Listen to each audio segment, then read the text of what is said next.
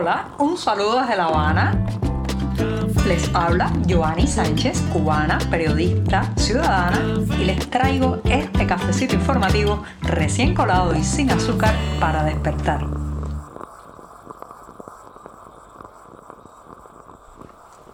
Mitad de la semana informativa, miércoles invernal con bastante viento y muy fresco aquí en la capital cubana, pero también una jornada que para muchísimos cubanos tiene una importancia especial. Es el día de San Valentín, día del amor y la amistad o día de los enamorados, que es como se llama aquí eh, de manera más tradicional y una jornada para encontrarse, abrazarse, decirse todo lo que uno se quiere y también para pasar tiempo juntos en una cena, una comida, una salida. Yo estoy con el café ya servido para darme un buchito en este 14 de febrero de 2024 y proceder luego a contarles los temas y las noticias más importantes del día. Así que voy con este sorbito mañanero.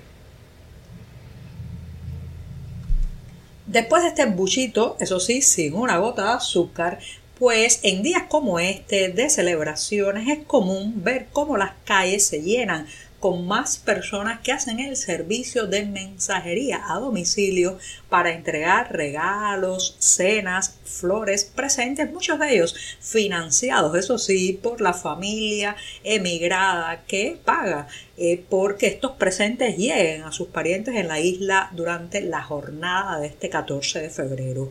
Pero junto a ese aumento de la mensajería y de los servicios de entrega eh, que van desde alimentos hasta útiles de aseo, pasando también por electrodomésticos o materiales de construcción, también hay que decir que ha habido un crecimiento de los asaltos a estos mensajeros. Sí, asaltar al mensajero se está convirtiendo en una práctica cada vez más extendida, al menos aquí en la capital cubana. ¿Por qué? Porque las personas que quieren obtener dinero o recursos fáciles, pues entienden que todo mensajero que se está desplazando hacia un lugar lleva alguna mercancía valiosa, alguna mercancía de interés que puede ser, reitero, desde comida, una botella de vino, un horno microwave que le ha comprado un emigrado a sus familiares en la isla y eh, pues eso hace muy tentador el asaltar, atacar y robar a estos mensajeros. Hemos escuchado y reportado a través de un artículo publicado hoy en las páginas de 14 y medio de varios casos en que las personas han sido incluso agredidas. Son agredidos fundamentalmente los que hacen este servicio de mensajería en bicicleta, en motocicletas, pero también hemos conocido de casos que en el interior de un vehículo han sido atacados. Eh, hasta el punto de que muchos de estos mensajeros ya no quieren utilizar los logotipos, las bolsas térmicas o refrigeradas típicas de estos servicios de entrega a domicilio porque saben que eso los delata, se convierte en un elemento que atrae a los delincuentes, a los criminales, a los ladrones. Así que eh, es un fenómeno que ha ido creciendo, reitero, esta presencia de los mensajeros y los servicios de entrega a domicilio y junto a ella también ha aumentado la criminalidad criminalidad contra estos mensajeros. Hay que cuidarse mucho. Eh, hemos conocido casos, reitero, que han terminado en el, hospital al, haber sido golpeados con tubos hidráulicos, eh, también pues apuñalados y claro, la mercancía se pierde. Así que mucho cuidado. En días como este además se potencian este tipo de asaltos y robos y eh, todo esto está indisolublemente vinculado, señoras y señores, a la crisis, a la profunda crisis, no solamente económica, a la miseria extendida en este país, sino a la crisis de valores, al deterioro tremendo que ha sufrido la decencia, las buenas costumbres, la eh, también la eh, honestidad eh, entre los cubanos. Y hay que decirlo así por lo claro todo eso combinado es un cóctel fatal. Y parece ser que los mensajeros con estas entregas a domicilio están ahora en el ojo del huracán también de la criminalidad. Casi casi 280 millones de dólares. Eso fue lo que gastó Cuba a lo largo del año pasado, de 2023, en la compra de pollo a Estados Unidos. Sí, como escuchan, carne de pollo, especialmente los cuartos traseros, aunque también se adquirió pechuga congelada, muslos y la carne de eh, pollo en variantes como conservas, embutidos, etc. Todo esto es un monto bastante alto alto y está inversamente relacionado con la pérdida de otras fuentes de proteína animal dentro de la isla. En la medida que el cerdo, la carne de res, incluso el pescado se desaparecen cada vez más de los platos eh, cubanos, pues el pollo importado, y eso sí, importado de Estados Unidos, de ese país que en la propaganda oficial es el centro de todos nuestros males supuestamente, bueno, pues el pollo va ganando terreno o el terreno que dejan otros productos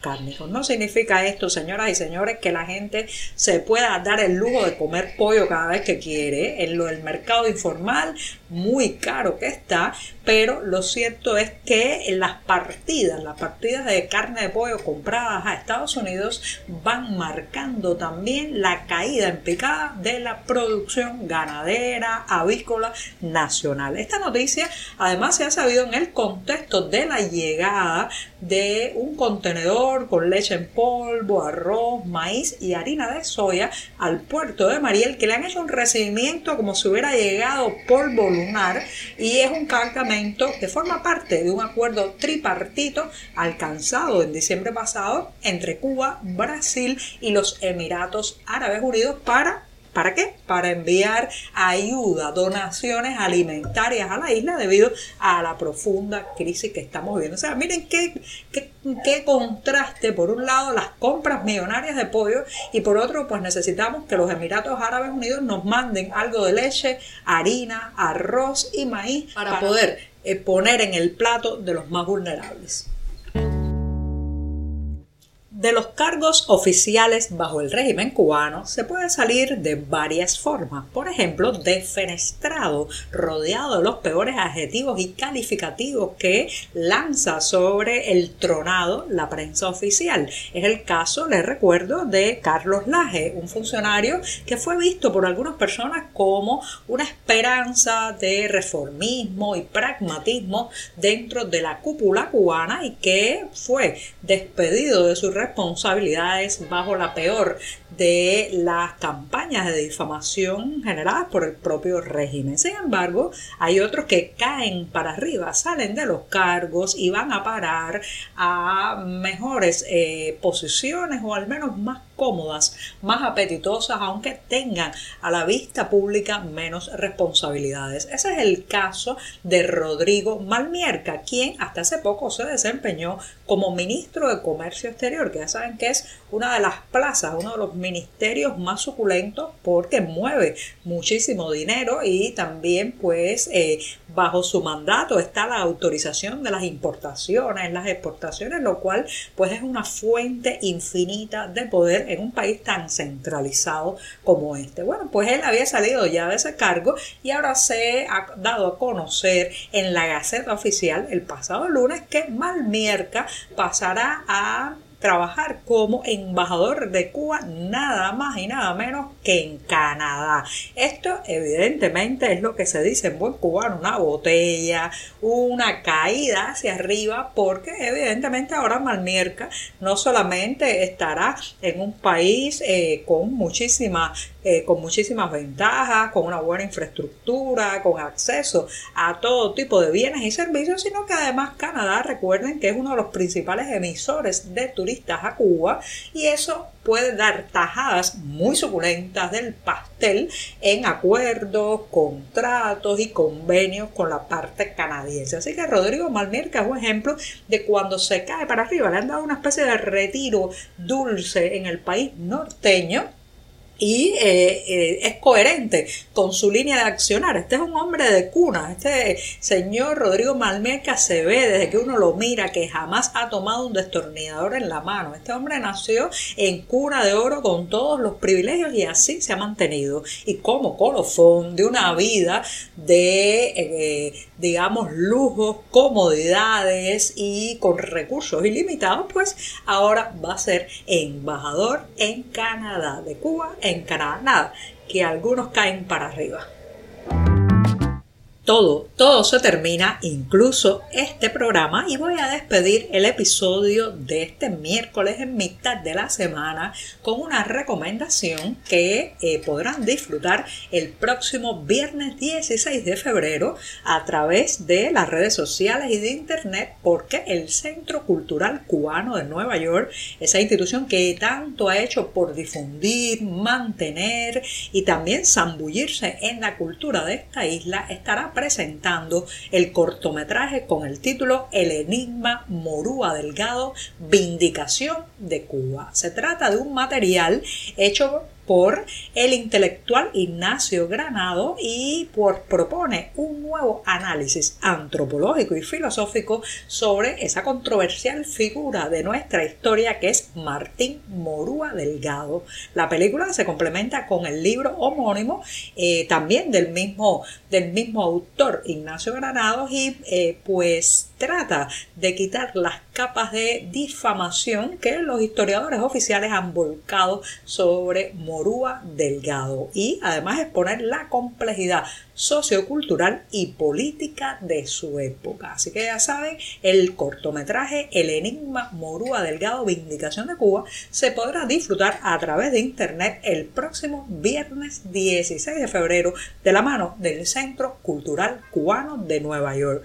En la cartelera del diario 14 y medio podrán encontrar un enlace que los llevará directamente a esta presentación. Y con esto sí, pongo punto final al podcast de hoy y me despido hasta mañana mi día preferido de la semana. Muchas gracias. Por hoy es todo. Te espero mañana a la misma hora. Síguenos en 14medio.com. También estamos en Facebook, Twitter, Instagram y en tu WhatsApp. No olvides, claro está, compartir nuestro cafecito informativo con tus amigos.